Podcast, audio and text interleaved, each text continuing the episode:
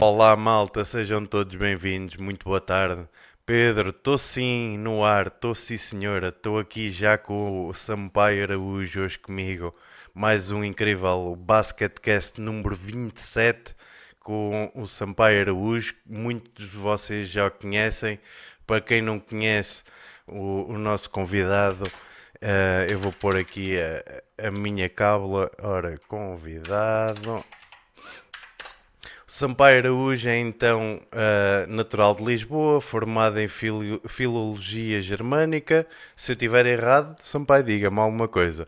Pela Faculdade de Letras, trabalhou no Ministério da Educação, na Marinha Portuguesa, foi diretor técnico.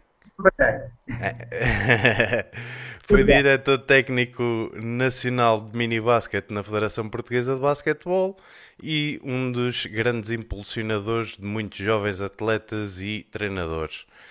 Não se vê nada, não se vê nada, tens que reduzir a, a, a resolução da, da live, Pedro. Uh, deve estar com a resolução a 1000 e 1080. Tens que baixar aí a resolução no teu telemóvel. Vais à roda dentada, baixas a resolução e vais conseguir ver perfeitamente. Ora, Antes de mais, Sampaio, muito, muito, muito obrigado pelo convite. Uh, seja bem-vindo uh, aqui ao Basketcast. Fico muito contente de, tê-lo aqui, ter aceito esta, esta minha proposta maluca. Antes de mais começar, e eu gosto de despachar logo aqui pela, pelo início, como é que está a ser esta situação do Covid? Como é que está a ser a vida hoje em dia? Uma vez que o Sampaio agora está a viver na Madeira, não é? Pronto, então é assim, eh, há a perspectiva do que é que é este fenómeno globalmente e há aqui a perspectiva do que é que é este, este fenómeno e destas, destas, desta, desta pandemia aqui na Madeira. Aqui na Madeira, felizmente, as coisas estão muito controladas. Uh, temos, uh, na última semana não surgiu mais caso nenhum, temos 86 casos de, de, de, de pronto, que apanharam Covid, dos quais eh, mais de metade já recuperou. Uh, chegou a estar alguém nos cuidados intensivos, neste momento não está ninguém nos cuidados intensivos, de maneira que uh, aqui as medidas também se calhar foram tomadas mais cedo uh, e com algum rigor, de maneira que as coisas aqui estão bastante controladas. Vamos também passar ao estado de calamidade só, mas pronto. A nível global, uh, a nível global, eu acho que estamos a viver um momento de história. Pronto, isto é para as pessoas terem a percepção, a dizer, é, não há ninguém que não tenha passado por isto. Eu acho que há, assim, vários momentos da minha vida que eu senti que estava a passar pela história. Um deles foi, evidentemente, face à minha idade, o 25 de Abril e todos os acontecimentos. O segundo momento mais marcante, em que mais provocou alterações uh, na, no meu dia a dia, talvez tenha sido realmente uh, aqui esta pandemia e muitos se de lembrar, anos mais tarde, uh, estes momentos que nós vivemos, uh, dramáticos, por um lado, uh, mas em que também nos faz, ajuda-nos a repensar o que é isto da vida. e de maneira que, e, e, como é que nós devemos estar em tudo isto. De maneira que é, é nessa perspectiva que eu tenho refletido bastante sobre o que é isto do, do, desta pandemia e quais são as implicações que elas têm na sociedade, e depois no basquetebol e nos nossos comportamentos do dia a dia. Como é que o Sampaio vê agora a abertura, esta, esta passagem para o estado de calamidade e a possibilidade de começarmos a ver um, uma reabertura do, dos pavilhões, ainda, ainda muito para a frente, mas uh, é sempre uma, uma, uma, situação muito sensível, não é? Sim, uh, o, o, o, grande mal no meio disto tudo, pronto, e não estou a dizer novidade nenhuma, nada que não tenha sido já dito, nada que não tenha já muitas pessoas dito, mas que é, é um facto, e pronto, enquanto factos não há argumentos, que é o grande mal no meio disto tudo é a incerteza. Há, o grau de incerteza que há uh, em tudo isto é, é, o que dificulta mais uh, o tomar decisões uh, corretas ou incorretas, mas é o que dificulta mais porque há um grau de incerteza enorme. Quanto aqui, aqui, mas creio que no continente também, as atividades esportivas em pavilhão ainda não vão ser abertas, só são abertas as atividades esportivas de caráter individual e ao ar livre. Uh, e ainda no, no, próximo, o próximo, e vão ser reabertos ao, ar livre e face, nomeadamente aqui ao clima na Madeira, o meu próximo artigo do Planeta Basket toca um bocadinho nessa, nessa, entre outras coisas, toca também um bocadinho nessa problemática. Uh, o que é que é preferível? Esperarmos, e não estou a dar uma resposta, são ideias que me vão passando pela cabeça. Esperarmos que a possibilidade de voltar a reentrar nos pavilhões e ter a prática regular nos pavilhões, e por isso, até porque uh, se não vamos perdendo espaço nos pavilhões, porque realmente, uh, quer no continente, quer, no, quer na, aqui na Madeira, a concorrência de, da ocupação dos pavilhões por múltiplas modalidades é, é elevadíssima se é, é essa uh, ou se a outra hipótese é uh, focarmos mais na prática. E aí, porque não voltar à prática ao ar livre? Uh, e, e, e pormos muita gente a praticar, é que depois de certeza absoluta, muita gente a praticar, alguém que nos tem que dar espaços nos pavilhões.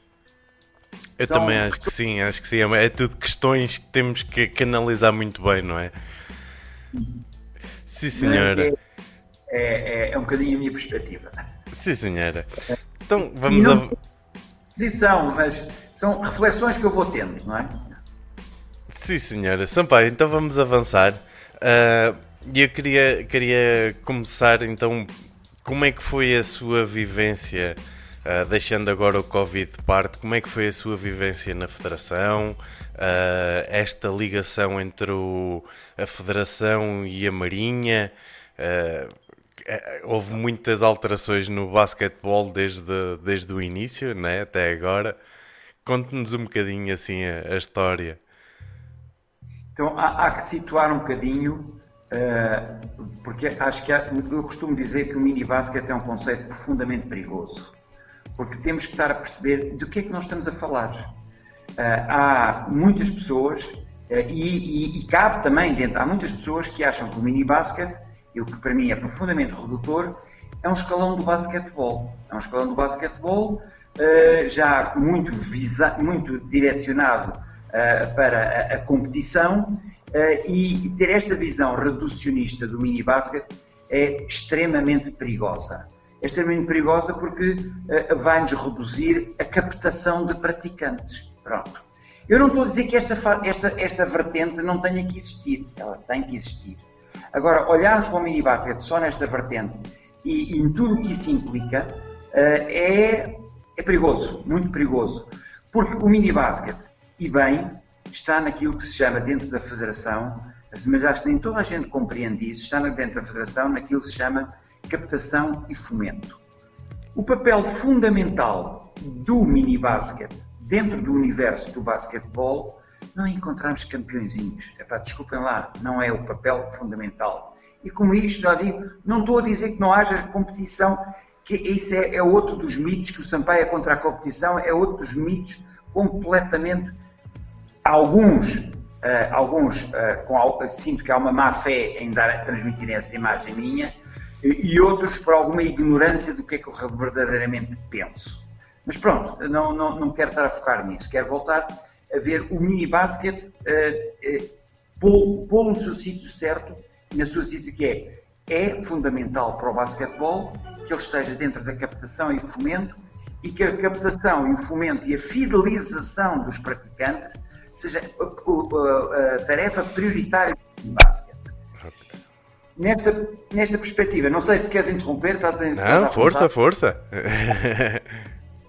há que compreender, há que compreender uh, aqui diversas. Uh, o, meu, o meu papel, para, do ponto de vista histórico, há que compreender como é que isto tudo surge. há, ainda agora, a semana passada, o, o, o, João Ribeiro, num artigo também do Planeta Basket, caracterizou bem. Há três momentos grandes em que a modalidade de basquetebol se, ehm, se, preocupou bastante na captação e fomento de praticantes eh, e o que o minibasket é, é, é, em que o minibasket tem o seu papel. Curiosamente, a primeira grande preocupação de captação ainda muito foi a humanidade. Estamos a falar dos anos 50, estamos a falar do professor José Esteves, que introduziu nas escolas o basquetebol simplificado, que era uma forma de atrair e, e, e puxar jovens para a prática do basquetebol. Mas esse, por diversas razões que agora não vou estar aqui a, a, também a, analisar e a, a explanar, senão nunca mais avança para onde eu quero chegar. Esse teve o seu desenvolvimento e depois mais ou menos desapareceu. Há uma segunda fase, há uma segunda fase da divulgação e da expansão e de, de, de, da preocupação do minibasket que eh, começa nos anos, no meados dos anos 60 e aí há três figuras, eh, começa de uma forma muito incipiente, não, eh, com o, o, professor Mário Lemos na, na, em Lisboa, o professor Eduardo Nunes eh, no Porto eh, e o Carmilo de Pereira em Moçambique, o Carmilo de Pereira em Moçambique, em meados dos anos 60, que vai introduzindo e vai dando alguma dimensão ao mini basket, mas o momento verdadeiramente de expansão do mini basket, muito introduzido e, e, e por estas três pessoas eh, em vários pontos do país, surge no pós-25 de Abril. No pós-25 de Abril, quem agarra o mini basket é a Direção-Geral dos Desportos. A Direção-Geral dos Desportos e que promove, uh, promove uh, nos seus planos de desenvolvimento das modalidades, promove muito do mini-basket. Os, os monitores são inscritos como monitores de mini-basket na Direção-Geral dos Desportos, os praticantes têm cartão da Direção-Geral dos Desportos, por isso não há propriamente uma ligação. A Federação vai dando algum do seu apoio, porque é o basquetebol, mas aquilo está verdadeiramente na mão da Direção-Geral dos Desportos. Há uma pessoa na, na, na vossa região que, acompanhou de perto este movimento e que esteve ligado a este movimento de Direção-Geral de Esportes, eh, vocês já sabem quem é que eu estou a falar, o Senna. O Senna teve, teve, muito ligado, o meu amigo Senna, para António Senna, teve muito ligado, para, daqui um abraço para ele, para, teve muito ligado também a esta fase de, de, de expansão do mini basket. Aliás, chegou a haver um acampamento com centenas mesmo de crianças em Castelo Branco, uh, tudo uh, com verbas, evidentemente, da Direção-Geral dos Desportos. A determinada altura o, o, houve uma alteração na, na, na, na, política de desenvolvimento deste país do, do, do, do basquetebol e uh, a Direção-Geral dos Esportes foi esvaziando todos os seus, uh, toda, ou seja, foi esvaziando as suas funções e as suas atribuições, deixou de ter, deixou de ter uh, esta atribuição de desenvolver as modalidades, não só o basquetebol, como outras, eh, e passou a dar mais dinheiro às federações. Pronto. E ao, ao ver esta transformação passar a dar mais dinheiro às federações, em abono da verdade, as federações uh, apostaram esse dinheiro muito pouco no mini-basket. E o mini-basket, a partir de meados dos anos 80, uh, começa a, a, entrar cada vez uh, a definhar e cada vez a ser mais residual e estar nas mãos de poucos clubes a atividade é reduzidíssima. Quando eu chego à Federação em 2000, pronto, e não vou contar a história como é que eu chego à Federação em 2000, porque isto são histórias umas atrás das outras. Quando eu chego à Federação no ano 2000, o minibasket estava perfeitamente moribundo. Moribundo. Estava moribundo. E eu costumo dizer, eu não tive mais mérito nenhum, tive o mérito de pôr as pessoas a pensarem no minibasket. Acho que apesar de tudo tive alguns outros méritos, conforme há bem pouco tempo o, João Ribeiro assim reconheceu. Então, o que é que se passa? Em 2000, eh, a Federação, a Federação eh, convida-me, através do, do, general, do falecido do general Hugo dos Santos, eh, convida-me para ser o diretor técnico do mini basket. E nessa altura, nessa altura, até estavam previstas haver algum, algumas verbas para o mini basket mas eh, as verbas que estavam previstas, evidentemente que não foram todas canalizadas para o mini basket. Eh, pronto, as coisas são o que são, todas dão a importância que dão, eh, mas eu sempre tive a perspectiva que uh, o mais importante era criar uma dinâmica em que as pessoas se envolvessem. E sem investimento não há desenvolvimento. Ponto. Como é que sem investimento não há desenvolvimento?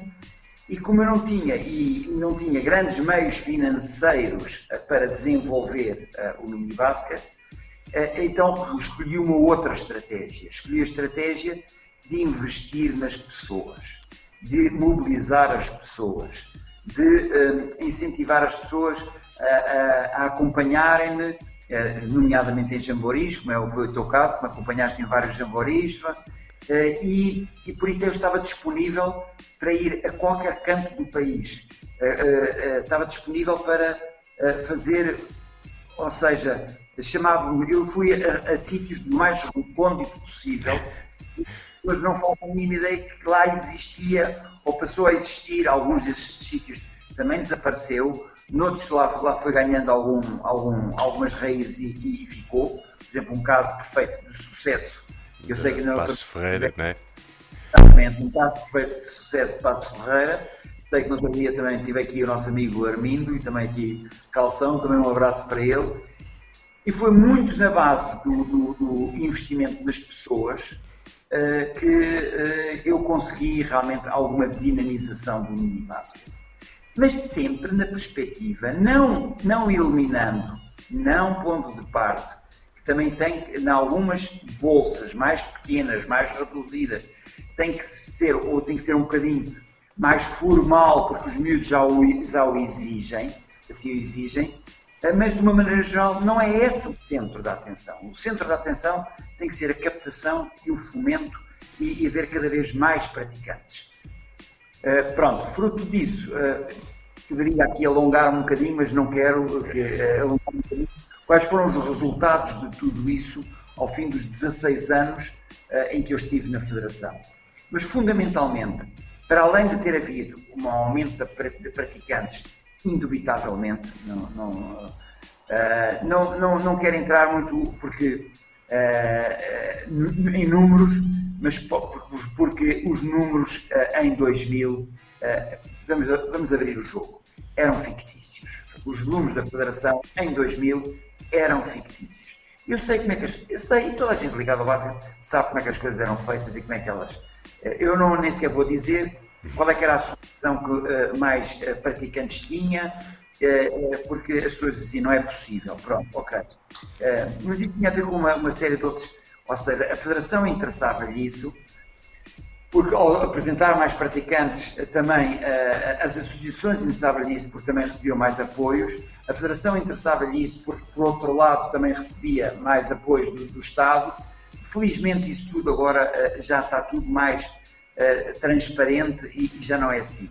Por isso, eu estar a comparar os, os números, de, de, de, os números fictícios com os números reais de agora é um bocadinho. Uh, quer dizer, pronto, mas de qualquer das maneiras, em termos, em termos globais, havia 5 mil uh, em 2000 e quando eu saí em 16 eram cerca de 10 mil praticantes de mini basket, só que os outros 5 mil não eram reais.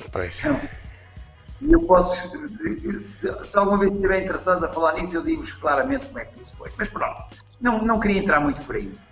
Mas o grande, grande, grande, grande, grande ganho que houve no mini basket, uh, a prática, ou, seja, uh, um, um, praticante só, só uh, numa modalidade só melhora, só cresce, só se desenvolve através de duas componentes. Através de ter mais praticantes e esses praticantes terem prática. Porque se eu tiver, eu prefiro ter uh, efetivamente mil praticantes que pratiquem uh, uh, duas vezes por semana do que ter 10 mil praticantes que pratiquem uma vez por ano. Não, aqui não há dúvida nenhuma. É sempre a conjugação da, da, da prática versus o número de praticantes é que faz dar o desenvolvimento e o crescimento na modalidade. De todas as maneiras, se não houver prática, se houver praticantes e não houver prática, pouco ou nada serve. Se houver praticantes, poucos que pratiquem muito, pouco ou nada serve também, porque há uma coisa que não há dúvida nenhuma. A probabilidade de surgir bons praticantes num, em, em, num universo reduzido é muito menor. Pronto. E de maneira que, uh, por isso, aquilo que eu senti também, e sei, de fonte segura, é que a, a prática, o número de eventos que foram surgindo, o número de, de, de, de, clubes a querem fazer.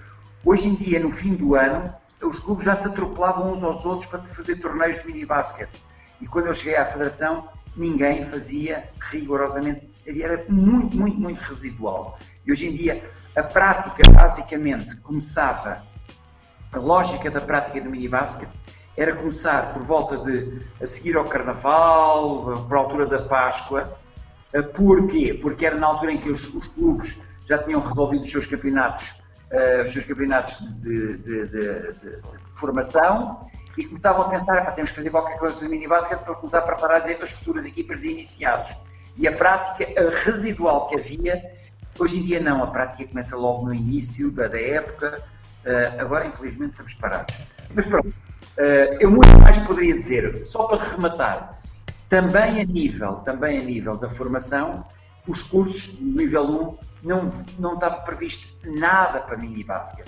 E de repente, fruto desta ação e desta preocupação, passou a haver maior preocupação e acho que até agora vai, está a haver aí, vai haver aí, não sei bem, mas ouvi dizer que havia alterações e que o mini basket no nível 1 ia passar a ter até mais, uh, mais, mais, mais horas, mais horas. Até porque a maioria dos treinadores que saem no nível 1, grande, uma grande porcentagem até começa no mini basket. Por isso faz sentido que o mini basket tenha mais horas. E também não havia clínicos nem ações, nunca tinha havido clínico nenhum uh, só exclusivo para mini basket. E fruto desta preocupação passou a haver, curiosamente, o primeiro clínico só para mini basket internacional que houve foi exatamente aqui na Madeira, onde, hoje em dia me encontro. Foi uh, através da, da, atual presidente, na altura era diretora técnica, Sandra, uh, que teve a preocupação de fazer aqui uh, um clínico internacional, um clínico internacional de só mini basket. E hoje em dia já, já houve imensos, já houve imensas associações a fazerem e, aquele que hoje em dia tem bastante destaque no nosso país só para tratar mini basket é o do Imortal, e daqui também um abraço às pessoas do Imortal e ao, ao Amândio, é o do Imortal que tem ganho o seu espaço e que realmente é um momento de reflexão do mini basket. Sim senhor, sim senhor. Também, e, e, de onde é que surgiu a ideia da criação do Memorial, do Memorial Mário Lemos, do Jamboris? Uh, como é que foi pensado o formato que acabou por uh, existir e que foi alterado uh, aos poucos, não é? Foi-se reajustando aos poucos. De onde é que surgiu essa ideia? Então, pronto. Então é assim. Uh, eh, um, ehm, quando eu cheguei à Federação e quis fazer eventos, uh, isto em 2000, quis fazer eventos, uh, toda a gente disse, ah, pá, não, esse, lá está, a lógica ainda era muito, a lógica ainda era muito, a lógica ainda era muito, uh, ah, aqui um parênteses, parênteses. A primeira, a primeira, a, a, primeira, a primeira ação de, de, que eu tive que organizar, atenção, e o mérito não é meu, alguém que eu não sei quem tinha inscrito Portugal na participação no Jamboree Europeu eh, de 2000 em Sanremo, que decorreu eh, em junho, em junho de, de, de 2000. É, alguém tinha inscrito, eu não tenho mérito nenhum, mas pronto, nessa altura eu fui a esse Jamboree uh, e percebi qual é eram as dinâmicas uh, do Jambori, por isso uh, foi muito importante ver esse Jambori. e foi a primeira ação que eu fiz entre maio, porque eu entrei em maio de, de 2000 e, e até a, a, terminar a época. Depois, a partir daí, fui começando a pensar como é que eu iria estruturar o plano de atividades da, o plano de atividades da, Federação para o mini basket. E as duas grandes coisas que eu fiz foi disponível para fazer ações em qualquer ponto do país eh, e foi eh, eh, conceber três momentos, três momentos para, o, para, o, para atividades pela Federação no mini basket. Uma no início da época, uma no início da época, o Memorial Mário Lemos, outra meio da época, na Páscoa, o Jambori, e uma terceira, que era uma terceira atividade, que era um espaço em aberto de, de, das pessoas nos sugerirem coisas, nos darem ideias. Eh, foi nesta base de, de dar ideias que também aí na Associação Basquetebol Castelo Branco se realizou o, o mini basquete na eh, que não é dentro propriamente no modelo de Jambori, nem no modelo de memorial. É, é, então eram três atividades que eu fazia inicialmente. Uh, a primeira, a primeira como disse, o Memorial Mário Lemos, que foi para homenagear muito mais do que o introdutor no mini basket, para mim, uh, o, o, quem, quem introduziu o conceito daquilo que deve ser o mini basket, que é o, o Lemos, que é meu por afinidade, e foi ele que pôs uh, o, o, bichinho. O bichinho. E, e, então, Estamos a perder o Sampaio. Não sabe, mas quando ele, isto em plenos anos 60, diz que basquete pode ser misto, num regime fechado, ditatorial, em que a escolaridade era separada, as escolas primárias e os liceus eram meninos para um lado, meninas para o outro, rapazes, e, e, e todo o ensino era assim. Foi uma pedrada no charco, como vocês podem imaginar, hoje em dia é perfeitamente aceite eh, e, e, sem problemas nenhums. Eu também, não com esta importância do Mário Lemos, eu também tive, também dei, também tive uma, uma também, dei, também deitei as minhas pedrinhas para dentro do charco, pá, eh, que na altura uh, uh, não foram bem aceitos, mas que hoje em dia estão completamente interiorizadas. Foi, por exemplo, dizer que, dependente do nível dos jogadores, dependente da, da, da idade dos jogadores, dependente das circunstâncias do campo, dependente, mas é, o jogo não era obrigatoriamente 5 para 5. Quando eu introduzi isto em 2000, quase que iam batendo, houve, houve gente quase que me queria bater. É, é perfeitamente aceito e perfeitamente não, não põe isto em causa. Mas, uh, mas de qualquer das maneiras, Memorial Mário Lemos, ninguém queria nada no princípio da época. Então disse assim, então é fácil há a paragem da arbitragem e aí vocês não podem dizer não, desculpa, estão empenhados. Não há ninguém não. A paragem do Poclínio da arbitragem e por isso eu escolhi em novembro, na primeira para, na paragem do, do, do, do, do lá para as ações do, base, dos árbitros no basquete, eu escolhi esse momento para fazer a primeira ação e fiz o primeiro memorial Mário exatamente para homenagear Mário Lemos. Depois o segundo foi o Jambori, o Jambori, eh, que foi aquilo que eu aprendi a, a, a Itália, e daí eu teve ter muito importante eu ter ido à Itália. E o terceiro foi, então, um, um espaço aberto, que no primeiro ano foi uma ação que foi, quem se candidatou foi o Clube Desportivo Gé Régio, e que foi organizado lá no Conselho do, do Clube Desportivo Gé Régio, e, e, e eu com algum apoio da Câmara, e começou esta, foi assim que começou esta dinâmica. Depois foi expandindo, pronto. Uh, e, e, foi, e nós fomos fazendo cada vez mais ações, nomeadamente depois também começámos a fazer ações ligadas aos momentos altos do, do, do basquetebol, na, na, na, nas finais a 8 e nos momentos de, de, de, também nos, uh, nos jogos, nos All-Stars, houve, houve depois um, um horror de ações que tornava-se fastidioso eu agora estar aqui a enumerá-las todas. Com estas três ações. O Memorial Mário Lemos, é que esse foi a prova que a competição ah, que mais uh, se evoluiu e mais se foi transformando, mas podemos falar nesse, porque eu estou-me a esquecer agora da outra, da outra grande competição que entrou, que é uh, o que entrou, que foi o, a festa do mini basket. Já lá vamos. A concepção da festa do Ok, então depois a festa de vai ser demais. É, quando porque eu quero guardar um bocadinho agora para a frente eh, a questão sobre as festas, a festa do basquetebol e a festa do, do mini basquete em passos mais para a frente. Por isso estávamos.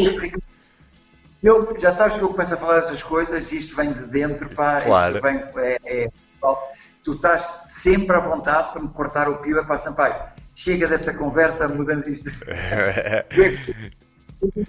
sem, sem problemas e sem, sem, sem melindres nenhums, pá, ok? Pronto, estávamos a falar então Mário Lemos e o Jamboris, né? O Jamboris depois é um formato diferente, uma, uma semana completa em. Eh, em com chegam a ser 72, eh, não estou a erro, 72 minutos, uh, vários treinadores. Um, que experiências guarda do Jamboris? Qual é o, aquele, aquela sensação que fica ao longo do tempo? Uh, eu, posso, eu posso dizer que, para além das amizades que fiz, uh, foi o orgulho de poder ver atletas chegar bastante mais longe do que, que estávamos habituados, não é? Principalmente no, no caso de, das miúdas, em que este, nesta altura estamos a lançar bastantes para os Estados Unidos. Para o Sampaio, qual é aquele, aquele sentimento que fica? O que é que guarda mais? Pronto, então é assim, eh, como eu considero, como eu considero, que a função principal do mini basket é a captação e fomento, eu acho, e pronto, eu também não, não, não, não foi, foi uma coisa que eu fui percebendo aos poucos. Eu acho que uh, o Jambori, nesta perspectiva da captação e fomento, não tanto pelos jovens que nós conseguíamos mobilizar, que ao fim e ao cabo eram 72, depois a determinada altura que começaram a por ano, mas começaram a, ser mais, que cheguei a fazer três jamboris por ano, por isso. Uh, uh, mas uh, na, na, perspectiva de captação e fomento, o, o Jambori eu comecei a ver que era uma, uma peça fundamental.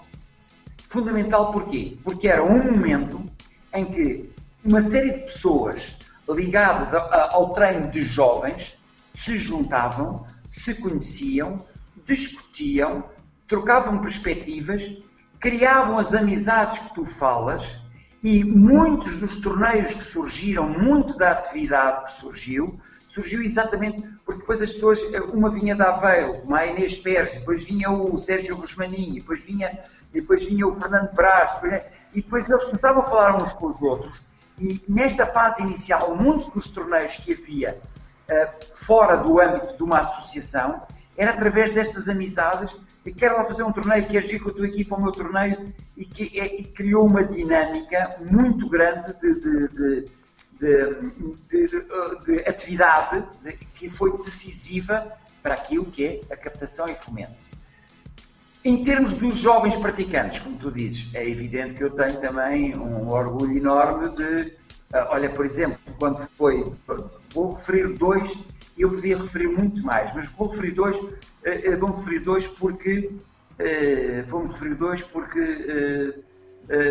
quando. eles apresentaram dois. porque chegaram muito longe, ambos, ambos Uh, e, e, e, fizeram dois, dois depoimentos que me marcaram. Os outros também, os dos, dos manos do David, do, do, do, do, Diogo e do Duarte Correia, do David Amorim, desses três irmãos, das, das, das manas para Bernardeco, de, todo, de todos esses depoimentos que me fizeram, que eu guardo uh, são, são, como costumo dizer, são as minhas medalhas principais. Amizades e, e, esses depoimentos e essa, essa. Então há dois que me marcam muito. Então, uh, o do Miguel Maria Cardoso uh, e do, Miguel Maria Cardoso e do, de Beatriz Jordão. E porquê, porquê é que eu falo do Miguel Maria Cardoso e de Beatriz Jordão? Porque eles passaram pelos jamboris e, como muitos pais também me disseram, o momento decisivo para o meu filho ficar agarrado ao basquete foi a passagem pelo Jambori. Isto já me disseram muitos, muitos, muitos, muitos pais. Pronto. Eh, e, e, mas então, quer um, quer outro, o Miguel Maria Cardoso disse uma coisa. Ele fez que sonharmos jogar ao mais alto nível. Ou, ou seja, apesar do Jambori ser uma coisa que não é uma competição, uma competição uhum. Pronto, não é aí, no o foco não está aí, a competição é um meio e não a, finalidade última daquele evento, é um meio para desenvolver as suas competências, eh, mas não é a finalidade última daquele evento. Ele diz que eh, eu fui sonhar jogar, queria jogar ao mais alto nível. A, a Beatriz Jordão, então, então tem uma expressão que eu, a, a, a também me encheu de, de orgulho, que ela diz ele faz-nos rir para a bola. Esta expressão dele faz-nos rir para a bola, ou seja, é, lá está, é criar o gosto pela modalidade. É criar o gosto pela modalidade, que é aquilo que é o papel decisivo no mini-basket. Tem as voltas que derem, na minha opinião. Uh, não sou o dono da verdade, mas para mim é este que é o papel fundamental do mini-basket. Boa, boa, temos aí a, a resposta. Continuamos então.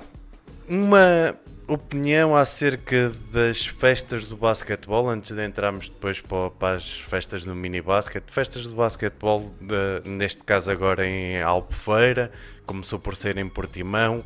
O Sampaio tentou também envolver o mini basquet e eu ainda tive presente logo nessas, nessas primeiras tentativas. Depois houve um afastamento uma opinião acerca das festas, do formato, se havia lugar a ter o mini basket lá em baixo? Pronto, então é assim. Uh, eu acho que uh, uh, não, aí não fui tanto eu, não fui tanto eu, vamos falar muito abertamente, pelo menos é a sensação com que eu fico. Não sei se sou dono da verdade, não estou na, na, nas reuniões em que se tomam essas decisões, não foi tanto, uh, não foi tanto eu que quis envolver o minibar nas festas. Uh, foi mais uh, quase que um, foi mais quase que a Federação dizer assim, vocês, Câmara de Portimão e posteriormente Câmara de Albufeira, têm, dão-nos tanto, nós também vos damos qualquer coisa.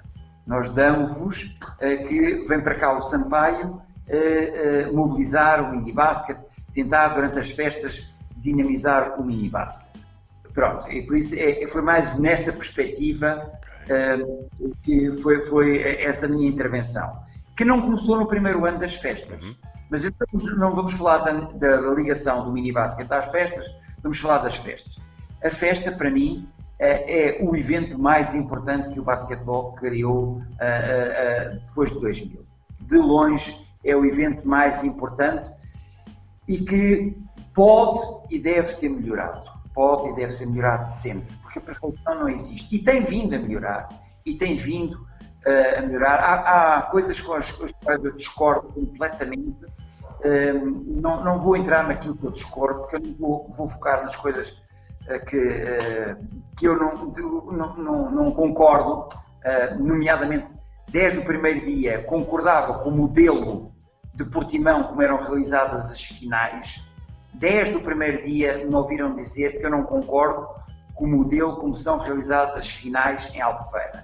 Em Portimão achava aquilo fantástico, fabuloso, mas pronto, eu sei que em Albufeira não tem as mesmas condições para fazer, mas fabuloso, aquela, isso foi uma das coisas que perdemos isso, porque aí é que era uma verdadeira festa, eram as quatro finais em simultâneo, o pavilhão completamente cheio, uh, e aí sim era mais do que Mas Albufeira não tem, não tem uh, uh, essa possibilidade das festas ser assim, e tem milhares outros méritos. Não, não, não, não vou aqui minorizar Albufeira, aliás, que é mais uma cidade de basquete, em que se respira basquete, do que propriamente Portimão, Uh, isto sem, sem, sem minimizar os meus amigos de Portimão. Uh, há mais tradição de basquete no Algarve, em Albufeira, do que há em Portimão.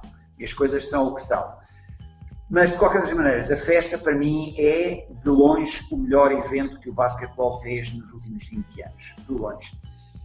Um dos riscos do, uh, do, das festas, um dos riscos das festas, e que por isso que nos deve levar a pensar é que eu comecei a verificar que para muitos jovens uh, o chegar à festa era o fim da carreira deles.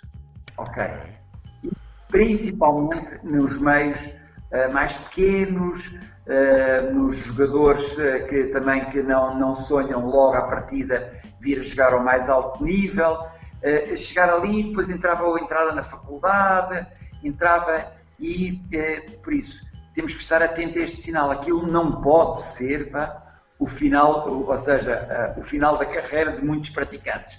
Não pode ser. Mas começava a, comecei a sentir um pouco que para alguns jovens aquilo, ok, fiz o meu segundo ano das festas, em sub-16, a partir de agora o basquete já não é para ser levado tão da sério. Pá. Ok, ok. Eu por acaso não, não tinha essa noção. Não tinha essa noção. Mas, uh, uh, atenção, não é, não são todos jovens. Sim, claro. Aqueles talentosos de todo, não, não termina aqui, uh, pouco mais ou menos. Uh, agora, e atenção, isto também é como digo, isto é uma, uma sensação que eu tenho. é nestas coisas, não, nunca podemos basear decisões, é outra das, outra das coisas que eu acho que a Federação poderia melhorar e muito, nunca podemos basear as coisas em, em eh, sensações. É, ou seja, havia que fazer um, dois, três anos o, uh, o estudo do abandono no pós-16 dos jovens que foram a Portimão. Uhum. Quantos é que continuaram? Quantos é que abandonaram? E se calhar fazer depois também uh, um, um, inquérito pá, uh, alargado a jovens para percebermos isto. E para percebermos se o que eu estou a dizer é verdade. Porque pode não ser verdade Eu, eu não sou o dono da verdade. Agora, há que pensar nisto e fazer um estudo e dizer assim, é pá, realmente, dos jovens que foram a Portimão ou que foram à Albufeira, depois dos sub-16, a taxa de abandono é relativamente elevada. Então, ups, o que é que se passa? Pronto. Mas para isso tem que se fazer, não é, nunca é com base em sensações, nunca é aquela coisa, ah, eu tenho a impressão que. Não, isso não pode ser assim. Não pode ser assim. Tem que se fazer um estudo. Eu tenho esta sensação. Teria que ser um estudo, não sei quantos, e depois, e depois oh Sampaio, estás completamente errado. É completamente residual o, o, o, o, o abandono. Uh, após. O abandono após. após, após Pronto, e aí meto a viola no saco e diz: pá, a minha sensação está. Uh, tá, uh, não, não, não está certa. E, e, o que poderia ser feito para, para mudar essa, essa sensação, digamos, né? neste caso é mesmo uma sensação, seria interessante criar um, um, um interseleções ou juntar às festas um sub-18? Não, primeiro fazer o levantamento. Primeiro fazer o levantamento. Uh, até porque assim, uh, um dos grandes riscos que nós agora percorremos, um dos grandes riscos que nós percorremos, é a diminuição de praticantes. Pronto, com tudo isto. Pais que não querem pôr os seus filhos, eh, que têm receio de pôr os seus filhos. Uh, na, uh, vai haver uma fase de muito receio e uh, há o risco enorme de perda de, de, de, de, praticantes. Uma vez mais, aí eu acho que, havendo esse risco, é um erro estratégico enorme não se apostar no mini basket é um erro estratégico enorme. Sempre eu disse que era um erro estratégico enorme não se apostar no mini basket.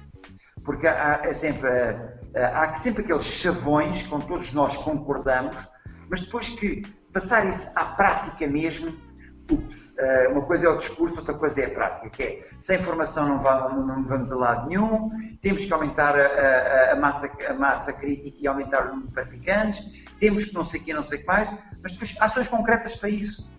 O que é que se faz, faz para isso? Uh, e isto tem, tinha que estar muito bem definido o que é que se iria fazer neste agora pós-Covid. Ok. É por isso, mais, mais do que Deixamos de ouvir outra vez o Sampaio. Não sei o que é que se passou e deixei de ouvir outra vez. É, vou, vou fazer nova chamada. Vou fazer nova chamada. Bom, maltinho, isto de vez em quando está a acontecer. O Sampaio está na madeira e a, a net do Sampaio não é grande coisa. Espero que estejam a gostar. Uh, vamos lá ver se eu consigo retomar então aqui a chamada. Ora, Estás agora... a ouvir agora? Já estou, já estou a ouvir. Já estou a ouvir. Está... Não sei olha, eu não toquei nada. É... Isso não tem responsabilidade. De vez em quando falha. Isto pode ser da internet. Ora, é, a internet, é a internet aqui às vezes tem falhas, tem falhas. Pois, é capaz, pode ser isso. Mas, mas acha que seria interessante juntar uma, um escalão de 18 nas festas ou, ou isso poderia ser um erro? Eu, eu, sobre isso tenho uma, uma uh, tenho uma agora recentemente escrevi um artigo que isso tem a ver com para mim mudar os escalões. Uh, o basquete tinha que pensar em mudar os escalões e era o momento oportuno para se mudar os escalões. Pronto. E não é para mim uma prioridade, sem saber mesmo se isto é verdade, não é para mim uma prioridade para uh, fazer. Mas mudar os escalões e, e, e eh, refazer também, uh, uh, ou, ou, seja, a, a competição. Uh, isso é relativamente fácil, é um dos meus últimos artigos do, do Planeta Basket. não sei se tem três, tem quatro semanas, mas pronto, tem a ver, que é, que é o seguinte. Eu, para mim, e isto depois podes fazer aqui a ponte para Passos Ferreira. É isso. Eu, para mim, hoje em dia, hoje em dia Passos Ferreira já não deve ser para miúdos para, para a idade de sub-12, para os mini-12. Já não deve. Ah, porque assim, vou, vou exagerar, vou dar um, um, um exemplo completamente. Uh, pronto, uh, uh, pronto, mas só para explicar bem. Aquilo é uma competição ótima, ok, é, é, excelente, toda a gente diz que é uma maravilha, mas não dá para pôr-nos aos séniores a jogar. Ridículo. Pronto. Estou a exagerar para, para, para dar o um exemplo. Aquilo é pela dimensão dos campos, é, é, Por isso é que aquilo são 4 para 4 e não é 5 para 5, porque se os campos fossem grandes, poderia perfeitamente ser 5 para 5. Agora, a dimensão dos campos não permite que seja 5 para 5, mas mesmo assim, os miúdos que lá chegam, os miúdos que lá chegam hoje em dia, felizmente, e felizmente é um sinal de evolução, são mais altos, vêm melhor preparados, já aparecem imensos miúdos a afundar, eh, rapazes e raparigas a afundar durante os jogos nos cestos mini basket. Já há corpos que já aquele, aquele, aquela dimensão daquele campo é reduzida demais. E por isso, para mim, uh, uh, mas isto não pode ser visto só isoladamente. Para mim, era decisivo que os escalões de mini basket terminassem aos 11 anos. Aos 11 okay. anos. E a festa passasse de basket para Ferreira passasse a ser de 11 anos. Com uma outra, mas isto é bem mais profundo do que isso. Porque, e isto porquê? Porque hoje em dia nós abrimos também uh, uh, a crianças ainda mais novas do que 6 anos, mais novas do que 6 anos, uh, a prática do mini basket. o que eu acho, dizer, não, para mim não, não, não, não é uma necessidade das crianças. Pronto. É uma, mais uma necessidade da modalidade de tentar captar crianças e ter mais números do que propriamente pormos criancinhas com menos de 6 anos a jogar.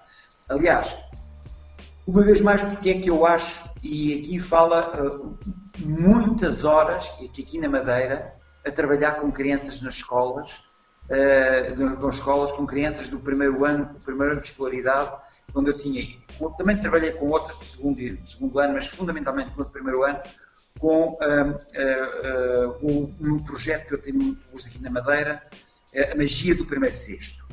O número de crianças que anda no primeiro ano de escolaridade, por isso são as sub-7, mini-7, que não chega ao sexto para lançar a 2,60 é enorme. O número de crianças, logo estamos a pôr as crianças a jogar uma, um jogo quando eles nem sequer conseguem alcançar o objetivo. Não faz sentido nenhum. Não faz sentido nenhum. Enquanto no segundo ano de escolaridade, no segundo ano de escolaridade, já, já, é, já é, o, o, crescimento das crianças já há uma inversão. Já é, são poucas as crianças que não conseguem chegar ao sexto. Já é uma minoria. E já começa a fazer algum sentido. E daí, então, uh, mini 7 e mini, e mini 9. Pronto. Uh, uh, porque o ideal seria um escalão por ano, mas não temos hum, capacidade e organização e pronto, isso implicava. Porque há países que têm isso, há países que têm, por ano é um escalão. É os mini 7, os mini 8, os mini 9, os mini 10, os mini 11, por ano tem um escalão. Depois tem umas, umas regras também, mas isso é, era um, uma, uma, estrutura muito pesada e por isso percebo que ser grupo de dois em dois anos. A outra grande razão, outra grande razão tem a ver com a transição do mini basket para o, o para o, para o basquetebol. E aquilo que eu digo, e, e, também sei, é que o grande número de miúdos, o salto pubertário, dá-se dos 13 para os 14 anos. Uh, e uh, o que acontece é que uh, uma criança que acabou de fazer 12 anos em dezembro, por isso é sub-13, porque no ano, em janeiro faz 13 anos e por isso é sub-13, tem que jogar com uma criança de 14 anos que, é, que nasceu no ano anterior, mas em janeiro.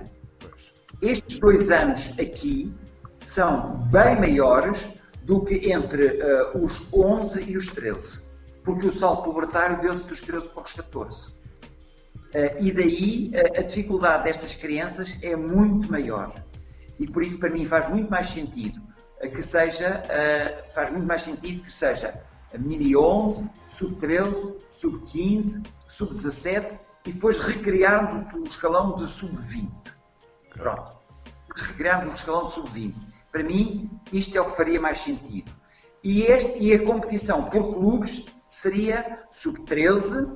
Aliás, eu que sou tão criticado, não, de, de, sou tão criticado de não querer de, injustamente, porque as pessoas nem sequer sabem o que é que eu penso uh, de, não sabem o que é que eu penso que, e, e, e pegam-se numa parte do meu discurso e agarram-se a ela uh, e, e, é hoje o, o Sampaio só pensa no gigante e anão e não sei o que, coisas perfeitamente ridículas, pá. Nem, nem sequer vale a pena. Pá. Algumas por má fé, outras por ignorância. Pronto, mas coisas, coisas completamente ridículas, porque não sabem o que é que eu penso. Eu digo, estou sempre aberto, venham falar comigo eu digo o que é que eu penso. Mas muitas vezes eh, evitam vir falar comigo, outras vezes não.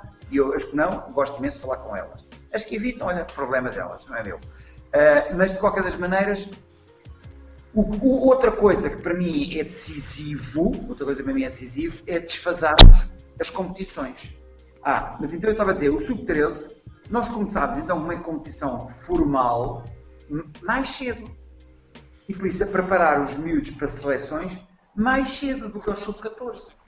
E, e, e, por isso, uh, pelos vistos, o Sampaio também não é assim tão. Uh, uh, agora, sabe qual é o papel do mini basket, que é completamente diferente. Mas então desfazávamos, desfazávamos então as competições. Por clubes era sub-13, sub-15, sub-17 e depois sub-20. E por, e por uh, isto para os masculinos e femininos, igual para os dois. Não havia cá nos masculinos de uma maneira, nos femininos de outra maneira.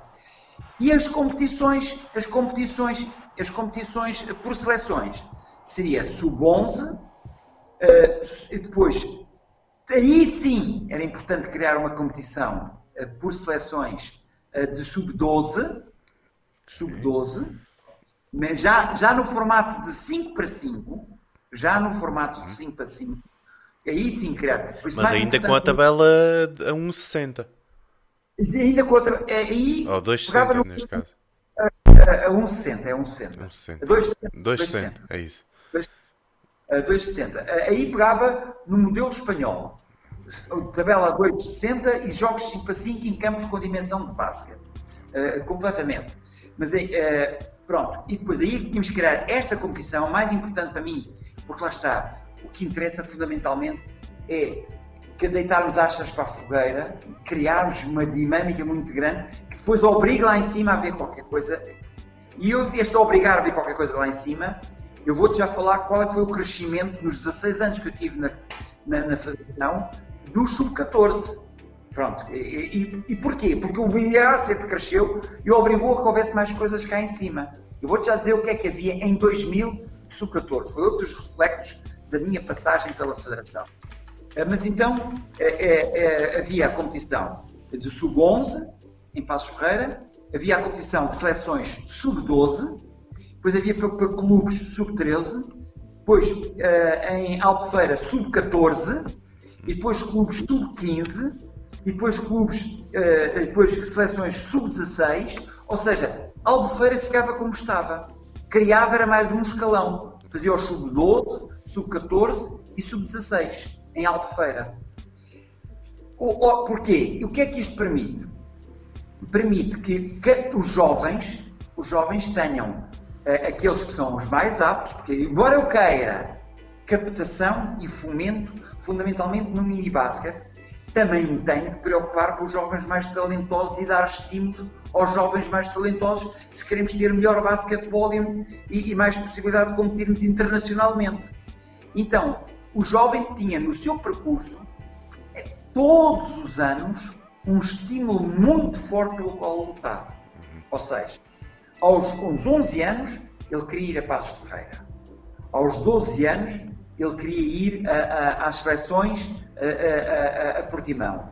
Aos 13 anos, ele no clube é o, é o, é o jogador de, de segundo ano, e aos, aos 12 anos ele é jogador de primeiro ano. Se calhar dentro da equipa tem pouco espaço, mas tem o objetivo de ir a uma seleção e por isso trabalha com o objetivo de ir a essa seleção, porque senão fica de fora. Embora no clube até não seja muito utilizado, é daquele que joga um período e depois joga os outros, mas ele não se pode escurar porque ele tem que ir à seleção. O sub-14 a mesma coisa. Ele, eu, a idade é sub-15, logo ele é primeiro ano do escalão, não tem tanta, se calhar tantas hipóteses de jogar no clube, mas tem o objetivo de ir a, de ir a, de ir a, de ir a Albufeira. E assim sucessivamente. Ou seja, eu dava um estímulo forte pelo qual o jovem. Agora não. Basicamente damos estímulo, estímulos fortes de dois, dois, dois anos. Depois. Só tem estímulos fortes de dois em dois anos. Neste ano eu sou um dos mais utilizados na minha equipa no sub-14 e quero ir à seleção, ponto. Uh, uh, mas no ano anterior nem uh, tinha poucas hipóteses de ir à seleção e estava, estava esquecido, era, menos utilizado. E depois no ano a seguir, em que ele é sub-15, volta a ser menos utilizado. e depois este ano eu tenho hipótese de jogar mais que no meu clube, ir mais longe nas minhas competições. E desta maneira dava-me estímulos todos os anos. Eu já lancei esta proposta, não é de agora, não é de agora. Esta proposta, eu já lancei esta proposta e nem vou dizer quem é que esteve presente nessa reunião a concordar comigo e não vou dizer quem é que não concordou comigo, não, não, não, não quero entrar então, reuniões já tive essa proposta com muita gente e importante no basquete a concordar, a, a concordar comigo, mas houve quem não concordasse e a minha proposta não foi à frente. Hoje em dia, é, esta foi feita dentro do seio da Federação, esta em dia. Hoje em dia, mas eu também a escrevi no Planeta Basket. Hoje em dia, acho que neste momento era o momento ideal para nós fazermos esta mudança toda. Até porque, do ponto de vista, tinha uma outra vantagem. Não é a pensar pontualmente, não estou a pensar pontualmente, mas também as equipas que este ano andaram a trabalhar para ser campeãs nacionais e para não sei para o ano não tinham a mesma, não tinham a mesma estrutura. Porque eles para o ano eram sub-17 e não lhes retirávamos esta possibilidade, isto dentro do clube, de ser, ser novamente. Uh, uh, uh, ou seja, não, não, se mexia muito na estrutura das equipas e pronto. Mas não é isto que me preocupa. Mas também vejo que tem este benefício para estas equipas, para os jovens. Foi-lhes interrompido o seu trabalho, agora podem continuar o seu trabalho no sub-17. E além disso, anda tão apregoada, tão falada, mas tão pouco praticada, aproximação do desporto, ao desporto escolar em que os escalões são sub-11, sub-13, sub-15, por aí fora. Quer dizer, fala comigo, ah, temos que nos aproximar, temos, mas depois é, é o que eu costumo dizer, aí eu, aí sou bem mais violento. É que nós conseguimos ter dois sistemas desportivos, dois, e o Estado gasta dinheiro em dois sistemas desportivos, o federado e o escolar, e nenhum funciona bem. O, o, federado, de todos, funciona melhor que o escolar. Mas pronto. É, mas nenhum funciona bem e o Estado gasta dinheiro nos dois. Pronto, isso é uma coisa que nos deveria fazer pensar e muito. E se calhar nesta altura também, mas pronto. Eu por acaso já lá ia, porque eu tenho sempre aqui a pergunta do desporto escolar guardada de parte, porque acho que é interessante falarmos um bocadinho do desporto escolar que não funciona, sejamos claros, não funciona em Portugal. Mas antes de entrar por aí, eu ia lhe perguntar: acha que. Ricardo, mas gasta-se muito dinheiro, o Estado gasta muito dinheiro. Sim. Porto escolar, gasta muito dinheiro, mas não funciona, pronto. Eu, eh, antes de entrar por aí, eu ia lhe perguntar: acha que as, quem, quem está a pensar o basquetebol neste momento um, tem mais uh, preocupação com os interesses organizacionais e federativos do que com os interesses das crianças? É uma, é uma pergunta dura. É, é, é, é. Não, eu acho, eu acho que aí, aí eu vou, vou, vou mais longe. Eu vou mais longe. Eu acho que há pouca sensibilidade para aquilo que eu já dizia de olhar para o universo da captação e fomento. E como é que ele deve ser feito? Como é que ele deve ser feito?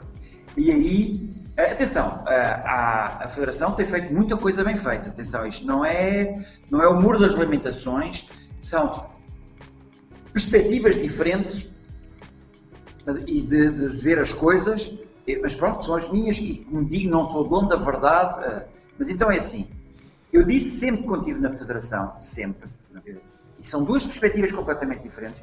Eu, como técnico da Federação, deveria estar preocupado no desenvolvimento da modalidade e que daí beneficiasse a criança. Mas eu tive sempre porque achei que era muito mais importante e muito mais efetivo e muito mais eh, chegar a, a, a, muito mais benéfico para a modalidade que eu tivesse preocupado com a criança e que daí beneficiasse, uh, beneficiasse a modalidade. Porque se eu conseguir criar nas crianças o gosto pela manualidade, a prática pela manualidade e não olhar para a criança como em alguns sítios, infelizmente, é olhado como um cifrão para dar uh, dinheiro para uh, sustentar clubes e que é, é um erro crasso. Uh, por isso, ou, olhar para uma criança como um cifrão, não. se eu olhar para a criança como um, um, campeãozinho para dar títulos, não sei o que, é outro é recrasso, para mim. Para mim, aquilo, porque normalmente quem tem necessidade de ser campeão é o adulto. E claro que ele depois transmite isso à criança e a criança, evidentemente, que também quer, ponto. Mas os verdadeiros interesses e necessidades das crianças não são os interesses dos adultos. de maneira que, assim, para mim, o mini basket, eh, nesta perspectiva, devia haver grande. Por isso é que a minha frase-chave, que sempre disse, no mini basket, o mais importante são as crianças.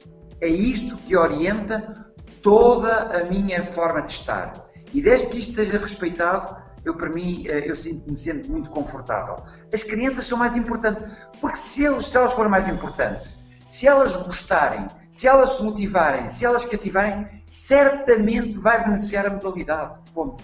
E o mini basket existe para servir as crianças e não as crianças para servir o mini basket. Pois. Na minha perspectiva. Pronto. E, e acho que já respondi um bocadinho a, Exatamente. A, a tua... Exatamente. E então agora vou-lhe fazer então a parte do desporto escolar, que é, o Sampaio já disse, é gasto milhares de euros no desporto escolar, que é uma coisa que todos nós sabemos que não está a funcionar corretamente. Uh, o que é que poderia ser feito para mudar o desporto escolar? Há, era importante haver mais uh, ligação com uh, os, os, as equipas e as federações com o desporto escolar? O que é que poderia mudar por aí? Olha, uh, aí vou-te dizer o, o, o seguinte: aí não tem a solução, mas aquilo que eu sei, não tem a solução, mas aquilo que eu sei é que faz-me lembrar agora a, a, situação também voltando ao, ao Covid, para lembrar. Neste momento, é assim, o que tinha que haver era verdadeiramente uma cooperação. Ponto. Verdadeira e não uma falsa cooperação e tu estás a entrar na minha área ou tu estás a meter. Não, em que o interesse fundamental voltasse a ser os jovens. A preocupação com os jovens, e aqui é, é, é neste momento, por exemplo, vou dar um exemplo muito simples. Uh, com esta guerra que começa a surgir entre a China e os Estados Unidos, começam a, a, a focar um, um foco de, de, de alguma tensão e o que é que isso vai provocar? Vai provocar que há uma diminuição da troca de informação, informação sobre uh, uh, o, o, como resolver, como encontrar a vacina, como não sei o que, não sei o que mais. É. E por isso, e ao haver esta crispação e esta. Estamos a, e cada um começasse a entrincheirar, estamos a diminuir a possibilidade de combatermos para o inimigo comum. Pronto. E aqui também, ao entrincheirarem-se, quer o desporto escolar, quer uh, uh, o, o, o basquete, quer o, o desporto federado, ao entrincheirarem-se e que, estando sempre a apontar armas uns aos outros, certamente que não vai haver cooperação nenhuma. Há um, um pseudo-cooperação. Volta e meia falas cooperação, mas que nós, no fundo, há sempre aquela sensação: ah, estás a entrar na minha área, estás a entrar não sei o que, não sei o que mais. E, e, e, e esqueçam. Agora, há uma coisa que eu tenho a certeza absoluta e aqui, nem que fosse contra o basquete, nem que fosse contra o basquete, é assim, o desporto escolar não pode ser um desporto que abrange 50 mil modalidades. Porque isso é um bluff, é não ter nada. Quem tem 50 mil modalidades não tem nada. Ponto. Quer dizer, eh, e, nós sabemos como é que isso é utilizado. Pronto, muitas das vezes o, o, o, ter 50 mil modalidades. Aí tem que haver, da parte do Estado, e dizer assim: epá, desculpem lá, nós queremos ter esta, esta e esta e esta modalidade. Pronto. É aqui que nós vamos gastar dinheiro. Uh, uh, nem que o basquete ficasse de fora. E, epá, o, o basquete fica de fora, o português é baixinho, uh, o português é baixinho, pá, não tem hipótese de competir internacionalmente. Chegar mais, chegar, é que é outra coisa, muitas vezes fazem-se comparações absurdas que é a comparação em termos absolutos entre ah, os resultados do hockey somos campeões europeus e os resultados do basquete não, não, não chegam. É uma comparação absurda, completamente absurda. É evidente que eu não queria que o basquete ficasse de fora, porque o basquete, para mim, tem qualidades pedagógicas que não tem nenhuma outra modalidade e também já escrevi um, cinco artigos sobre isso, que até foram publicados pá, na, no, no, site da, da, da, FIBA, da FIBA Mundial, para esses cinco artigos, sobre as, as, as grandes qualidades pedagógicas do, do basquete. Eu acho que o basquete nunca poderia ficar de fora. Mas, mas pronto, mas eu aceitava mais que se dissesse assim, é aqui por isto, isto, isto, isto e isto, e é neste que vamos apostar, do que esta coisa que não é nada, esta coisa que não é rigorosamente nada. E, e como eu estava a dizer, uh, chegar ao topo no basquetebol é muito mais difícil do que chegar ao topo no hockey em patins, que é um desporto, como eu costumo dizer, de um país, três ou quatro regiões e de uma cidade. Em Espanha, não é um bar, não é um desporto nacional. Só é desporto. Na Argentina não é um desporto nacional. Na Itália não é um desporto nacional. Algumas regiões têm aquela modalidade. Se fores para a Sicília e perguntares o que é o hockey patins, eles perguntam o que é isso. Eh, se fores para, para, para, a Andaluzia e perguntares o que é o hockey patins, ou mesmo para Madrid, em Espanha é a Catalunha e a Galiza e pronto, quer dizer, uh, uh, uh, e, e, chega. Só, só tem expressão nacional, uma modalidade de maneira que chegar ao topo é muito mais fácil do que o basquete ou mesmo que o handball, que é um desporto europeu, como há um, ou outro país uh, fora disto, mas que é um desporto europeu, é muito mais fácil chegar ao topo. E aliás, é simples como isto. Veja-se, uh, e é outro, outro, outro, indicador que isto é, uh, que é muito mais fácil chegar, é qual é que é, tão simples como isto, qual é que é o orçamento do campeão europeu de basquete por clubes de basquetebol e qual é que é o campeão europeu de voleibol, do hockey em patins, não sei o quê, não sei o que mais. Comparem só esses orçamentos pois. e vejam onde é, é mais difícil chegar ao topo. Por isso, quando vêm com essas comparações, para mim, assim, é, é, é absurdo, são completamente absurdas. Mas pronto, aqui já mudei outra vez de assunto. Está tudo bem, não há problema. Eu gosto de ouvir, de ouvir falar Sampaio. Eu já sabe que eu passo horas a ouvi-lo e a última vez fizemos assim uma viagem foi, foi horas à conversa, por isso. Sampaio, Sim, novos sim. projetos e como é que está, antes de entrarmos nos novos projetos, como é que, como é que está a, ver, a ser essa vivência de ir para a Madeira, uma coisa completamente diferente, não é? Um, uma ilha, não é? Começamos logo por aí, é uma ilha. Como é que está a ser essa vivência, o basquetebol por aí e depois novos projetos? Olha, é assim. Então é assim. É, é, eu sou uma pessoa de sonhos. Sou da geração dos sonhos, pá. Sou da geração pá, do. Uh, Uh, you may say I'm a dreamer, but I'm not do Imagine, pá, sou da geração pá, do I Have a Dream do Martin Luther King, sou da geração pá, do. Os sonhos de agora não são os mesmos sonhos, vão se modificando. Mas eu acho que uma pessoa deixa de viver quando deixa de ter sonhos. E o problema nunca é que eles sejam ou não sejam alcançados. O problema é não os ter. Pronto. É, é, é, para mim, isso é claramente.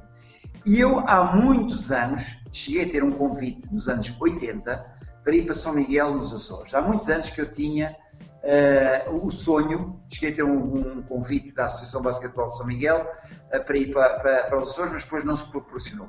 Há muitos anos que eu tinha o sonho de viver fora de Lisboa e de preferência numa ilha. Pronto. Uh, eu também, também disse aqui muito abertamente aqui aos meus amigos madeirenses, e estou a gostar imenso de estar cá, uh, que a minha primeira opção, a minha primeira. Deixamos de ouvir, Sampaio. Deixamos de ouvir outra vez. Vamos lá fazer novamente a chamada. Isto de vez em quando a net falha. Vamos lá tentar novamente. Maltinha, estão a gostar? O Sampaio é incrível. Para, estás-me a ouvir? Já estou novamente a ouvir. Ok. A internet cansa-se com o meu discurso. Esse Melga nunca mais se cala, vou calar, calar do frio. Pá. Cala. Íamos então aí na Madeira. É, pronto, Madeira. Eu tinha este sonho pá, eh, e, e, pronto, felizmente eh, realizou-se. A Sandra convidou-me, eu aceitei o, eh, o sonho de vir para aqui pá, e estou a gostar imenso de estar aqui. Agora, nestas coisas não há bela sem senão. Pronto, não há bela sem senão. Primeiro tudo, estou a adorar estar aqui, mas não há bela sem senão. Há coisas, quando eu cá cheguei, de que não gostei uh, e que aos poucos uh, tenho tentado modificar, alterar, pronto. Nunca nos chegar cá, isto está tudo errado, eu é que sei, não sei o que. Não. não. É tentando chegar às pessoas e tentando as, as pessoas uh, levá-las as pessoas naquilo em que eu acredito. Em que eu acredito. Uh, uh, porque eu não sou o dono da verdade e porque também não posso chegar aqui e, e, e mudar tudo de, um, de, um, momento para o outro. Pronto, e, mas fora isso, eu não queria entrar aqui muito na, nas, nas, coisas que me desagradam, até porque as pessoas as pessoas que, que, estão cá sabem quais são as coisas que me desagradam, uh, e, mas pronto, uh, começo logo por dizer, há um excesso, há um excesso de campeonito, pronto, claramente um excesso de campeonito, e, e quem me conhece, não sou contra a competição, só que a competição nas escalões mais novos não é uma forma de encontrar os campeões, a competição nos escalões mais novos é um meio para desenvolvermos as competências das crianças. São duas coisas completamente diferentes. Uma coisa é a competição visar encontrar campeão, pronto, e outra coisa é a competição ajudar ao desenvolvimento das competências da criança e dos jovens. São duas coisas completamente distintas, duas formas completamente diferentes de encarar a competição. E é que eu acredito é que a competição nos escalões mais novos é um meio, não é a finalidade.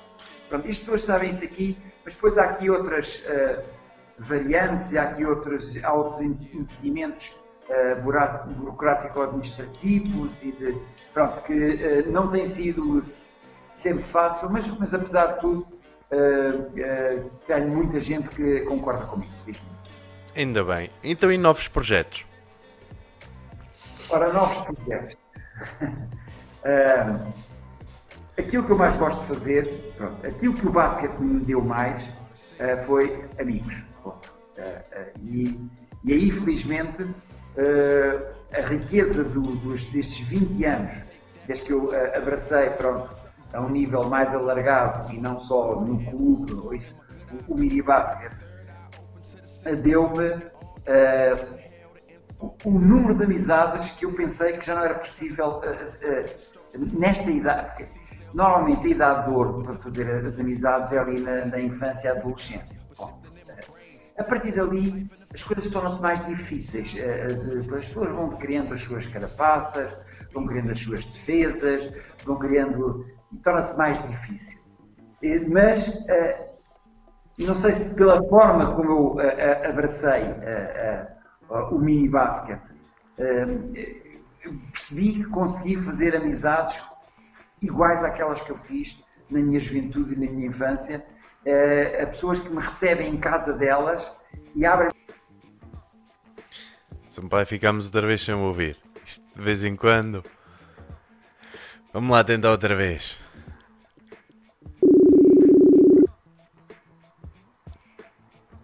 Pronto. Tá? Tá, tá. Tá difícil isso. É. Estou aqui então eu vou abreviar que a internet está-me a querer despachar. não, esteja à vontade. Uh, uh, e, e Estava a falar das amizades, das pessoas que eu recebem em casa. Abrem-me as portas, recebem-me em casa, convidam-me para dormir lá. Eu podia contar histórias de pessoas que me recebem em casa como se eu as conhecesse há, desde a minha infância, de, de norte a sul do país, mas mesmo de norte a sul do país, do Minho ao Algarve, passando pelas ilhas, que é assim, epá, como é que isto é possível? Mas pronto, é possível. Uh, mas, uh, e a outra grande coisa é, eu tenho um prazer enorme em ensinar. Eu tenho muito gosto em ensinar. Mas também tenho sonhos de fazer outras coisas na vida que não seja só basquete. Pronto. De maneira que quando sair aqui da, da Madeira, estou a pensar, uh, de certa maneira, reduzir um bocadinho a, a, a, minha ligação ao basquete. A minha ligação ao basquete. Mas nunca cortar o cordão umbilical completamente. criar, não quero abrir aqui muito a ponto, porque ainda faltam dois anos para eu sair aqui da Madeira, pá, não quero criar, criar uh, situações em que eu possa ir, uh, uh, agora não, não, interessa onde, nem, não, não, não é isso que agora está em causa, em que eu possa ir aos clubes, não quero receber dinheiro nenhum, mas não quero ter o compromisso, a obrigação de ir. Ou seja, vou lá, digo assim, olha, agora nas próximas duas semanas vocês querem que eu passe por aí a dar os treinos aos miúdos, a ensinar o treinador, eh, o jovem treinador a fazer umas coisas que uh, nas próximas três semanas eu passo por aí duas vezes por semana, ou uma vez por semana, ou três vezes por semana, querem, eu vou lá e faço isso, que eu continuo a fazer isso com muito, muito prazer e muito gosto, e, e, e esta ligação à prática do ensino. Agora, quer ter é também a possibilidade de não estar preso ter a possibilidade de não estar preso. Ou seja, quando tu assumes um compromisso e depois tens que ir aos fins de semana e depois não... Já perdemos outra vez o Sampaio. Isto está complicado, está complicado, malta. É. Sim? Olha, não sei o que é que se passa aqui com a internet, pá, não sei mesmo. Pá. Isto. Ouvir? Estou, estou, perfeitamente. Mas, assim, eu gosto imenso de ensinar, gosto imenso de ensinar e por isso eu esse não quero deixar de fazer. E por isso vou continuar a manter esse. E pronto, e sempre que me convidem para ir fazer uma ação de formação, para ir e eu esteja disponível, esteja disponível, eu estarei sempre lá. Se me quiserem continuar a ouvir, se não quiserem, tudo bem, comandantes, quartel-general em Abrantes, para mim não, não, não, não, não, não me angustia rigorosamente nada. E tenho sonhos Olha, tenho sonhos de uma coisa se calhar deveria ter, ter feito antes, que ainda era mais engraçado. Tenho o sonho, por exemplo, de aprender a tocar a viola, pá, teria sido muito engraçado, pá, nos jamboris, pá. O, o, o, a mais-valia que era nós termos, por exemplo, o Armindo a saber tocar Exatamente. viola, pá, Tu sabes bem o que isso é, a mais-valia que era termos lá o Armindo ou alguém que tocasse viola. Era uma mais-valia na dinâmica de tudo aquilo. E tenho este sonho, pá, Tenho o sonho de viajar, viajar mais do que viajo, pá. e depois é assim, eu nessa altura estou com 70, e vamos falar claro, uh, a ampulheta já tem muita mais areia em baixo do que em cima, quer dizer, e eu na, areia em cima, e antes que ela depois já seja uns grãos tão pesados que ela nem sequer tem dificuldade em, em mexer-se, em, uh, epá, gostava de viajar um bocado mais, gostava de usufruir um bocadinho, mas nunca cortando totalmente o, o, o, ou seja, continuando a estar disponível para convidarem a ir fazer alguns de formação, continuando a estar disponível para, para, para eh, durante o ano ir várias vezes ao mesmo clube ou, ou, ou dois clubes, ou, ou, seja o que for, e passar por lá e, e, e dar treinos e, e, ensinar jovens, portanto disponível. Esses são os, os meus próximos sonhos. Boa, boa, impecável. Sampaio, antes de terminarmos, eu tenho mais duas questões. Uh, que é, no meu podcast é fácil para mim identificar quem é que foi o melhor jogador de todos os tempos. Eu aos meus convidados peço um 5 ideal, um 5 que, que tenham, não interessa posições, não interessa épocas, um 5 ideal dos melhores 5 jogadores que passaram pelo basquetebol que tenho em memória. Isso é uma pergunta sempre difícil, muito difícil. Pá. Mas, uh, porque. E pronto, e há sempre um grau de injustiça enorme nessa, nessa, nessa, nessa pergunta. Mas para mim é um bocado difícil uh, dissociar. Ui, pera lá que já, já deixamos de ouvir outra vez. Vamos lá ver se conseguimos terminar aqui. Tá? Tá, tá. Está difícil. Está oh. difícil mesmo. Há um que não deixa margem nenhuma para dúvidas, que é o, o, o Carlos Lisboa. Okay. Deixarmos o Carlos Lisboa fora pá, é, é, é, é, impensável. Pronto. Esse, esse não, não deixa margem. A partir daí, não é fácil. A partir daí não é fácil. Porque depois entram as memórias de criança, de jogadores que eu vi, eh, como por exemplo uh, o, o, o Zé Mário, pá, que do ponto de vista de execução técnica era, epá, era fabuloso, uh, o Zé Mário Soares, uh, pronto, já, já, já estou a dizer dois. depois, e, e há, coisa, há situações bem mais recentes, não é? Há situações mais recentes, portanto, a explosividade pá, do, do, do, do Betinho, pá, por exemplo, que é uma coisa também, por isso já, já, já estou a dizer três, pá, e outros que me, que me, saltam assim à vista. Pá, uh, acho que o, o, o, Tavares, o Tavares era um jogador perfeitamente se calhar o último grande desequilibrador, que é aquele que, quando nada funcionava, saltava uma coisa da cartola do Tavares que, que era inesperada. por isso também gostei muito de ver o Tavares jogar. E já vão quatro, quatro. não é? Exatamente. Agora quinto, agora um quinto, não é? é um quinto, pá. Um quinto. É. Parece que são tantos, tantos nomes que vêm à cabeça, é um turbilhão tão grande, pá, eh, que, eh, e pronto, estou a falar só de jogadores portugueses, não estou a falar de, de estrangeiros que passaram, eh, passaram pelo basquetebol português. Ora, um quinto, um quinto, um quinto, um quinto. Acho que ainda não tenho nenhum posto, pois não. Acho que ainda não. Não, embora o Tavares pudesse jogar muita vez lá dentro e cá fora e fazia tudo, o homem fazia tudo. Não é um posto, não é um Não é.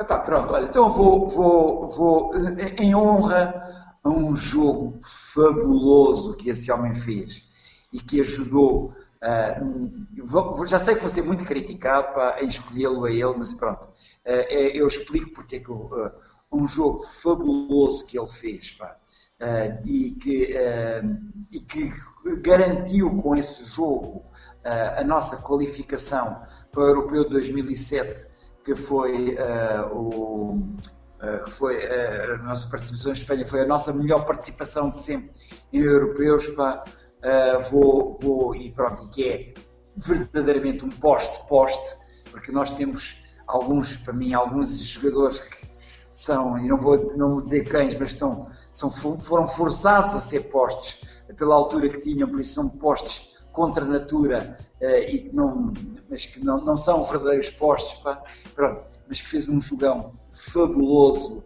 em, em paredes, pá, o Elvis Ever, pá, já que também, já que estamos aí a falar de, já estamos a falar de, e por cima foi alguém que surgiu aí na, na, na tua região, Exatamente. Pá, sou tardiamente pá, para o basquete, pá, mas que fruto destas circunstâncias todas, pá, uh, e, e, claro que já sei que vou ser o Elvis, pá, aquele mas pronto, eu expliquei porquê uh, uh, e, e, e, pronto, sei que há um, um grau de, mas depois poderia também falar da minha geração, pá, do Rui Pinheiro, pá, poderia falar pá, do, do Mário Albuquerque, de jogador fabuloso, pá, poderia falar, pá, pronto, de, é, é difícil, é difícil. Sim senhora, Sampaio, então para acabarmos, eu agora faço uma pergunta dou-te 5 e neste caso será um 5 de quarentena. O que é que eu quero dizer com isto? Um filme, uma série, um livro, uma banda e um prato para recomendar a quem está em casa. Eu posso repetir devagarinho. Um filme. O filme que mais me marcou não está acessível, mas pronto, foi o filme que mais me marcou. Uh, mexeu mesmo muito, muito, muito comigo, não está acessível, que é o Johnny Got Gun, uh, do, de um, um fulano que foi fundamentalmente uh, re, argumentista, não tanto realizador, do, do, Dalton, Dalton Trumbull, acho que sim. e o Johnny Got His Gun foi o filme que mais me marcou. Se alguma vez tiverem a possibilidade de pedir na Cinemateca para verem esse filme, vejam o filme que mais me marcou. Mas não está aí acessível a, a, a... Uma série. Uh, uma série. Uma série. Uh, olha, uh, uma série. Pronto, uma, esta está acessível.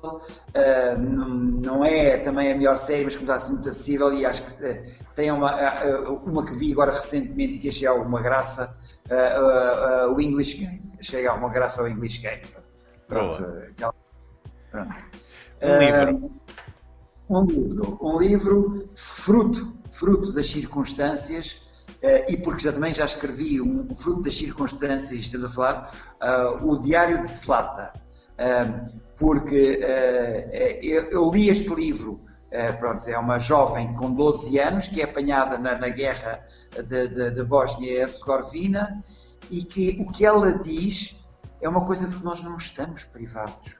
ela diz que mais do que a privação, por isso temos de nos considerar uns felizardos no meio disto tudo, que ela diz a privação maior que teve não era não ter às vezes alimentos, não era não ter às vezes possibilidade de dormir com os bombardeamentos, não era não é. A privação maior que é, é não poder contactar com os amigos e com os entes queridos. Esta privação nós nunca tivemos. E isso é uma coisa que nós nos temos que pensar, não sempre. É, é aquilo que o, o Bucetas, a Maria Buceta dizia tira lá esses óculos e agora põe lá uns óculos que só veja coisas boas. A coisa boa que teve foi exatamente nós estamos agora aqui a falar e esta possibilidade aumentou a nossa, a, a, as nossas comunicações entre os amigos, entre não sei quê, entre, etc e tal. Eu falo com, falei com amigos que já não falava há imenso tempo eh, e, e por aí fora. Eh, por isso, eh, aconselharia o, o Diário de Zelata. Boa. Uma banda, um músico, um álbum uma banda, música. Assim, um que queira dar para pa, pa podermos ouvir uma, uma referência sua. Ui, isso é mais difícil. Tá? Ainda há bocado falou que é da altura do. Como é que era? Do. De uma pessoa que, o meu, que tem a ver com o meu próximo artigo. O meu próximo artigo tem, eh, faz memória a uma pessoa que eu acho que uh, o, não tem reconhecimento internacional e que é, uh, e que é realmente um, um, excelente, excelente, excelente autor de canções, pá, uh, e que no meu próximo artigo é o meu próximo artigo do Planeta fa, faça a publicidade que as pessoas dá a fazer o artigo, passa a publicidade, foi inspirada por uma música que ouvi, que ouvi, e aquela música inspirou-me o Zeca Afonso. Zeca Afonso. E não é por causa do grande Vila Morena, pá, são milhentas outras canções uh, e, e, que o, o, o, e porque, e isto associado também ao basquete, isto ficava sempre por bater, traz um amigo também. É a música traz um amigo também. Boa, boa. Então, e para terminar, um prato. Um? Um prato. Comida. Um prato. Comidinha. Aí vou-te dizer a longa conversa que eu tive com a Mariana Silva, a filha do, do, do e da Teresa. A, a, a, filha da Mariana Silva, quando eu ia para um memorial e estava-lhe a dar boleia ali de Rio Maior eh, para Braga, num memorial que foi em Braga, a Mariana perguntou-me assim: Ó oh, Sampaio, se só pudesse comer mais um prato até ao fim da, da sua vida, o que é que comia? E eu respondi-lhe assim: Mariana, eu não sei responder a isso mas vou dizer uma coisa: se eu só pudesse comer mais um alimento de proteínas até ao fim da vida, eu sei qual é que escolhia. Era o bacalhau. há tantas maneiras de fazer o bacalhau, há tantas Exato. maneiras de fazer bacalhau, eu escolhia o bacalhau, não escolhia outra coisa. Se só fosse uma que eu pudesse escolher, era o bacalhau. Foi a resposta que eu dei à Mariana e a resposta que eu te estou a dar agora a ti. Impecável. E lembrando, e lembrando da história do basquete. Exatamente, tudo tem ligação. Beijinho para a Teresa, um abraço ao Helder e à Mariana e, e a, a, todas as pessoas que eu fui lidando para, no universo do basquete, que, que, são muitas, são mesmo muitas.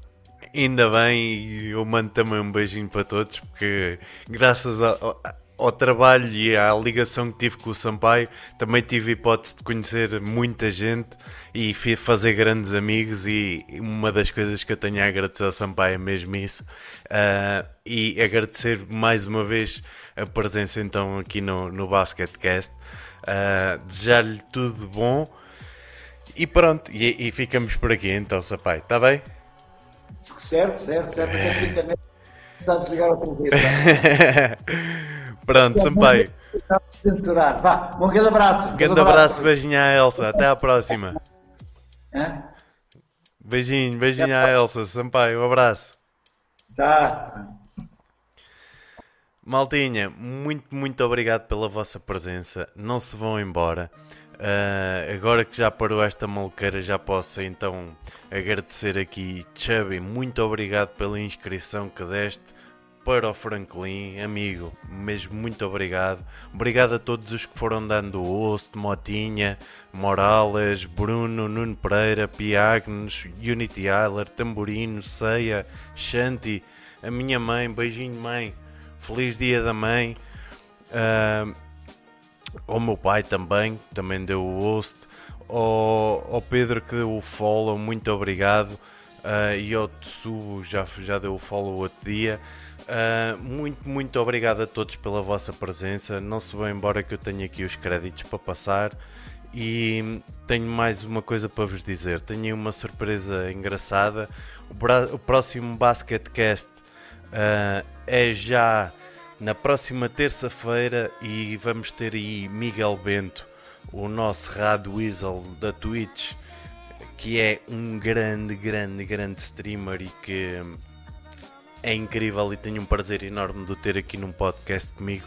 Por isso, na próxima terça-feira, 6 da tarde, Rad Weasel aqui comigo. Não se vão embora, vão no raid. Vamos lá escolher aqui alguém para fazer o raid. Ora, não há grande dúvida, vamos fazer o raid aqui para o, para o nosso menino da Covilhã que está no seu RP. Maltinha, a todos, muito, muito, muito obrigado pela vossa presença. É um grande até já. Feliz dia da mãe.